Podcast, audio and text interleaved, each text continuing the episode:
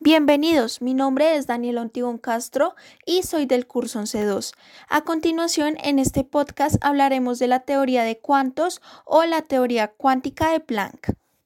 Planck fue un físico y matemático alemán y fue considerado el fundador de la teoría cuántica. Fue galardonado con el Premio Nobel de Física en 1918.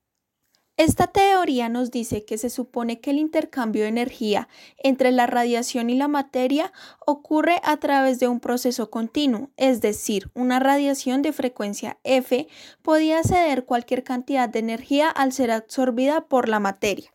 Un cuanto es la variación mínima de una magnitud física para pasar de un estado discreto a otro. Nosotros, al aplicar una energía a una bombilla, el filamento metálico se calienta y esta emite luz, que es una reacción electromagnética.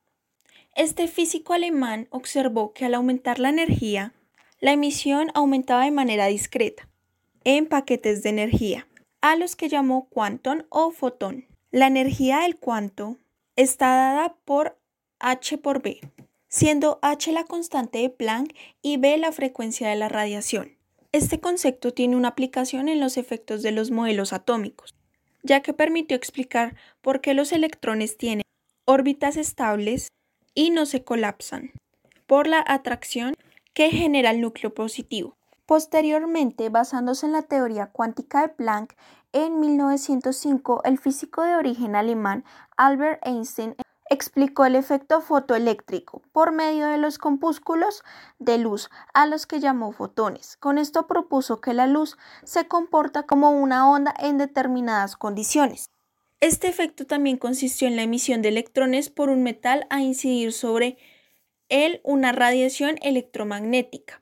Cuando entra en juego la teoría cuántica, para esto debemos asumir el carácter absoluto de la pequeñez de los sistemas que se aplican a la teoría quantum, es decir, la cualidad pequeño o cuántico deja de ser relativa al tamaño del sistema y adquiere un, un carácter absoluto y que nos indica si un sistema debe ser considerado pequeño y estudiado por medio de la teoría cuántico.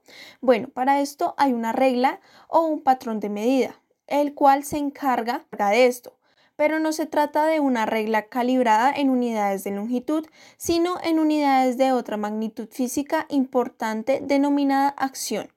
La acción es una magnitud física, al igual que lo son la longitud, el tiempo, la velocidad, la energía, la temperatura, la potencia, entre muchas otras, aunque esta es menos conocida.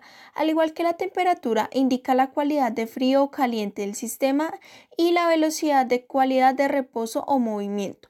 La acción indica la cualidad de pequeño, es decir, cuántico o grande, clásico, de un sistema como lo es la energía o la longitud que todo sistema posee.